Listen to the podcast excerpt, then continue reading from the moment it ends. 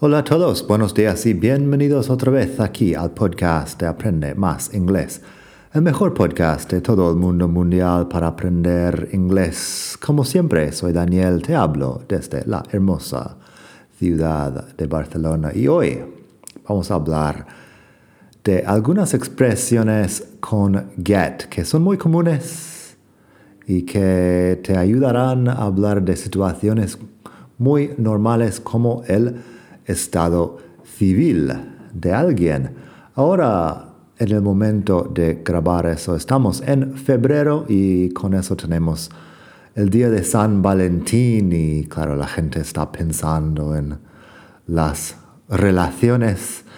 Hoy voy a hablar de get married, get divorced, get pregnant y más. Tenemos la diferencia entre wedding y marriage, tenemos un poco sobre be born, etc. Así que, primero pásate por la web aprende más inglés.com barra 302. Aprende más inglés.com barra 302. Ahí tienes el artículo de hoy, las frases que vamos a escuchar aquí. Vamos a hablar de married, divorced and Estas expresiones son expresiones con get más un adjetivo para hablar de un proceso, un cambio. Tengo algo sobre get más un adjetivo en el capítulo, no sé, 136 posiblemente. Vamos a verlo un momento. No, el 36 directamente. El verbo get más un adjetivo. Capítulo 36. Ahí hablo de cosas como get hungry, que es empezar a tener hambre, el proceso de llegar a tener hambre. Get drunk, que es emborracharse, pasas de estar uh, sobrio a estar ebrio a través del proceso de get drunk. Get married, get divorced y get pregnant también hablan de cambios con un proceso en medio.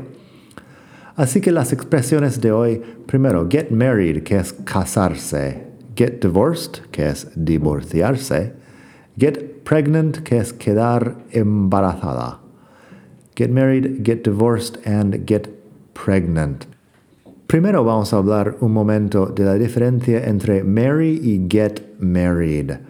La diferencia aquí es de formal e informal. Marry es más formal, get married es más informal. El get en general hace las frases menos formales. Normalmente hay una forma de expresar estas cosas sin get, pero usamos mucho el get en el lenguaje informal. Así que informal, they got married last year. Formal, they married last year. Yo nunca voy a decir they married last year porque no veo por qué no voy a necesitar uh, ser tan formal en mi día a día. They got married last year. They married last year. Acaba siendo lo mismo, pero menos formal con el got. Por supuesto, get, got, gotten es la conjugación o si eres uh, más de inglés británico, get, got, got. También tenemos they got married after dating for just a few months. Se casaron después de salir durante solo unos meses. They got married after dating for just a few months. O más formal, they married after dating for just a few months. Más formal, sin el got, they married after dating for just a few months. Es igual con el divorcio. They divorced after many years of marriage. Suena un poco formal. Se divorciaron después de varios años de matrimonio. En un momento hablaremos más de marriage. También tenemos informal, they got divorced after many years of marriage. Acaba siendo lo mismo. They got divorced after many years of marriage. También his parents divorced when he was five. O bien, his parents are getting divorced. El getting divorced es menos formal. His parents are getting divorced. Presente continuo. Están en proceso ahora. Un proceso de divorciarse con get. His parents divorced when he was five en pasado. Todo eso porque married and divorced pueden ser tanto el pasado de los verbos como los adjetivos también. Um, si digo I am married, she is divorced, también funciona. Um, es el mismo, la misma forma de la palabra, married y divorced, tanto el adjetivo como el pasado del verbo. Ahora vamos a hablar de wedding y marriage. Wedding es la boda, la ceremonia de la boda. Marriage es el matrimonio, la institución del matrimonio.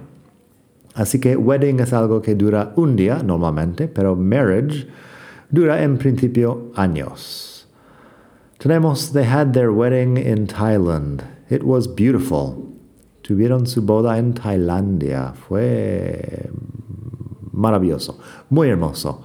They had their wedding in Thailand. It was beautiful. His marriage to his second wife was very happy. Su matrimonio con su segunda mujer fue muy feliz. His marriage to his second wife was very happy. Así que marriage es también, bueno, es, el matrimonio también es la institución cultural del matrimonio. Si digo, marriage is one of the sacraments of the Catholic Church. Um, el matrimonio es uno de los sacramentos de la Iglesia Católica. También podría decir, Spain legalized same-sex marriage in 2005. España legalizó el matrimonio entre dos personas del mismo sexo en el 2005. Spain legalized same-sex marriage in 2005. Luego es conveniente hablar de las preposiciones que usamos con estas expresiones, porque en español lo más común es decir casarse con alguien, pero en inglés usamos marry someone sin preposición, marry someone directamente. O bien si usas get, es get married to someone, pero no hay with en ninguna parte. With Sería con en muchos casos, pero en casarse con alguien no hay with en ninguna parte. Así tengo, she married her high school sweetheart. Ella se casó con su novio del high school. She married her high school sweetheart. No hay with en ninguna parte. También he got married to a girl he met at university. Él se casó con una chica que conoció en la universidad. He got married to a girl he met at university. Pero fíjate otra vez, got married to, no hay with. También usamos to para hablar de estar casado. Si digo, they've been married for more than 10 years, eso habla de la duración. They've been married for more than 10 years. Pero si quiero poner la persona, she's married to the owner of the company. Ella está casada con el dueño de la empresa. She's married to the owner of the company. El to para introducir la persona, la otra persona en el matrimonio. Por último, hoy vamos a hablar un poco de get pregnant, be pregnant, have a baby y be born. Be born en particular es un tema un poco más largo. Lo he explicado en la web, está en aprendemasingles.com barra 302. Si quieres pinchar en el enlace, ahí. Lo haré también en el podcast pronto born es todo un tema. Um, en todo caso, primero pregnant. Pregnant es embarazada, preñada, se dice aquí en, en uh, España a veces. No es exactamente un estado civil, pero es una expresión con get que habla de algo, bueno, hubo un proceso que um, alguien tuvo que hacer algo para quedar embarazada. Así tengo. She got pregnant when she was 21.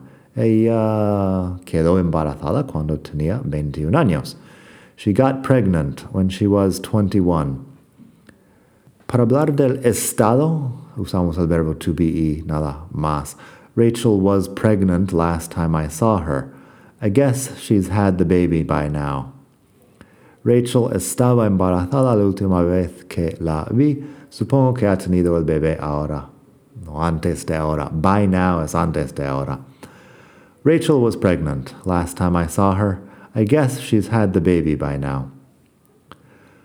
Como sugiere esta última frase, el resultado lógico de get pregnant es have a baby. O bien usamos palabras más específicas, have a son, have a daughter, etc. Así tengo, she had her first son in 1999 and she had her second son in 2004.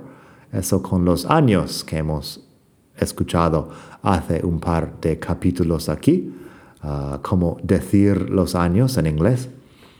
Pero sí, she had her first son, tuvo su primer hijo, así, igual que en español.